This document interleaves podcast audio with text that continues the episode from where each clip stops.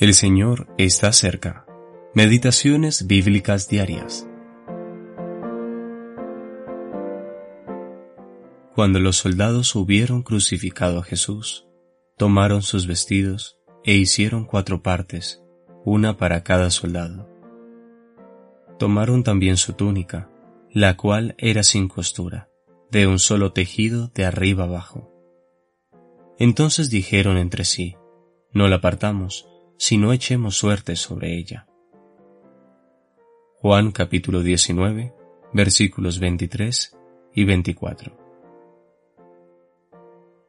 Las vestimentas de Cristo. Quinta parte. Sus sufrimientos. Parte B. En una meditación anterior, consideramos las vestimentas de pobreza del Señor. Él vistió la vestimenta de la clase obrera de Galilea. Su vestimenta era muy simple, tosca y casi por completa descolorida. En aquella cultura y tiempo, solamente los ricos se vestían con ropa suave y colorida. Mateo capítulo 11, versículo 8, Lucas capítulo 16, versículo 19. Tan solo este hecho debería generar que nuestros corazones se postren en adoración, pues vemos que el Señor de Gloria se condujo en este mundo vestido de la ropa humilde de un Galileo. En la cruz fue desvestido por segunda vez por los soldados romanos. La primera vez fue cuando estuvo delante de Pilato, Mateo capítulo 27 versículo 28. Un cuaternión de soldados una escuadra de cuatro, como lo sugiere el nombre en latín, estaba sin saberlo a punto de cumplir las escrituras.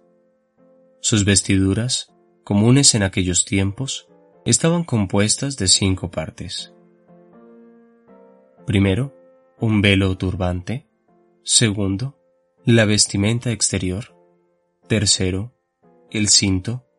Cuarto, las sandalias. Quinto, la vestimenta interior o túnica. El cuaternión de soldados dividió los vestidos del Señor en cuatro partes, una parte para cada soldado.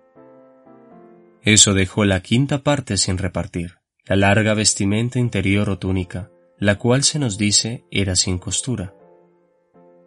Los soldados no quisieron dividirla o rasgarla en cuatro partes, así que decidieron más bien echar suerte sobre ella. Este hecho fue en cumplimiento de la profecía hallada en los Salmos. Repartieron entre sí mis vestidos, y sobre mi ropa echaron suertes. Salmo 22, versículo 18. Obviamente los soldados no sabían nada de las escrituras, pero en su ignorancia cumplieron lo que había sido escrito por el Espíritu Santo mil años antes. Brian Reynolds